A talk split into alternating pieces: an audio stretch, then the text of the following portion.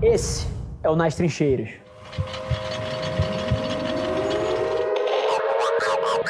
E bateu muito nessa tecla, né? O papel do CEO é o innovator, e eu concordo 100% com isso. E o segundo papel é atingir metas através dos outros. E é muito disso que eu queria falar aqui. Dentro do ecossistema dos empreendedores, principalmente quem está começando, eu vejo uma sequência de erros nas empresas que começam a escalar. Porque assim, quando uma empresa é muito pequena, é muito lógico que você precisa meter a mão em tudo. Ou muitas vezes você é a empresa, né? É uma eu-presa.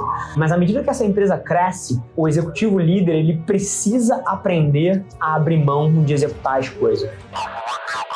Porque você tem duas opções. Você pode ser para sempre uma boutique, onde você faz tudo com um back-office seu e pessoas que te dão suporte, mas você é a empresa, isso tá ok. Você vai ter um negócio super boutique, vai ter poucos clientes. Provavelmente, se você for muito bom no que você faz, você cobra um, um ticket e não tem nada de errado com isso. Tem gente que, porra, que é super feliz, ganha um baita dinheiro fazendo o modelo desse negócio. Mas se você quer escalar uma empresa para as centenas, para os milhares de funcionários, para as centenas de milhões de reais de faturamento, você precisa aprender a atingir metas através dos outros. Eu entendo, tá? É difícil no começo, talvez, você assumir que o seu comercial ou que o seu diretor de planejamento vai fazer um projeto a 70% do que você sabe que você poderia entregar.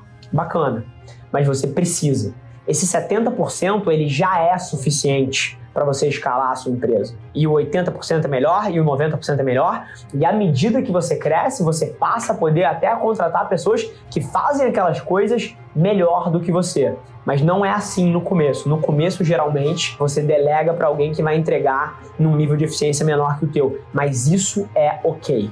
E os principais motivos que as pessoas não fazem isso é o que mais me intriga. É número um, elas têm medo que os outros errem. Mas se você não deixar as pessoas errarem, elas nunca vão ter os aprendizados que você teve para estar tá onde você está e para executar aquilo em alta performance. Então, primeira coisa, você precisa estar confortável com uma cultura onde é ok as pessoas errarem e sim você perder negócios e sim você tomar um NPS mais baixo no primeiro, no segundo mês, enquanto a pessoa está rampeando. Você precisa disso se você quer crescer uma empresa. Ponto. Agora, o segundo motivo é o que mais me intriga.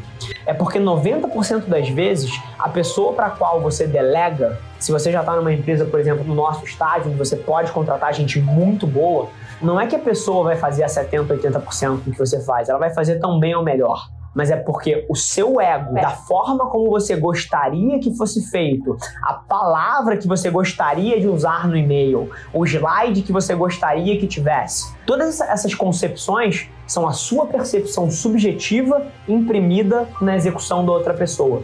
E por várias vezes elas não agregam quantitativamente no resultado da execução. Elas são simplesmente a sua vaidade da forma que você gostaria que aquilo fosse feito.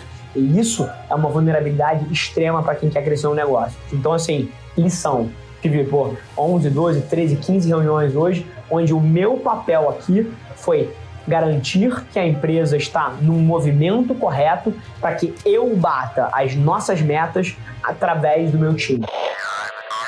Esse foi mais um episódio da nossa experiência em áudio. E como eu já falei, eu adoraria saber que você está gostando do que a gente está compartilhando por aqui. Então não esquece, se você está tirando valor desse conteúdo, ia significar o mundo para mim, que você tirasse um print da sua tela, postasse no Stories me marcando e aproveita para ir na sua plataforma favorita também e deixar um rating de cinco estrelas e um comentário lá, ajudando a gente a construir essa comunidade tão vibrante que move o Brasil para frente através do empreendedorismo e que fala desse Brasil que dá certo. É um prazer ter vocês comigo e a gente se vê no próximo episódio do podcast.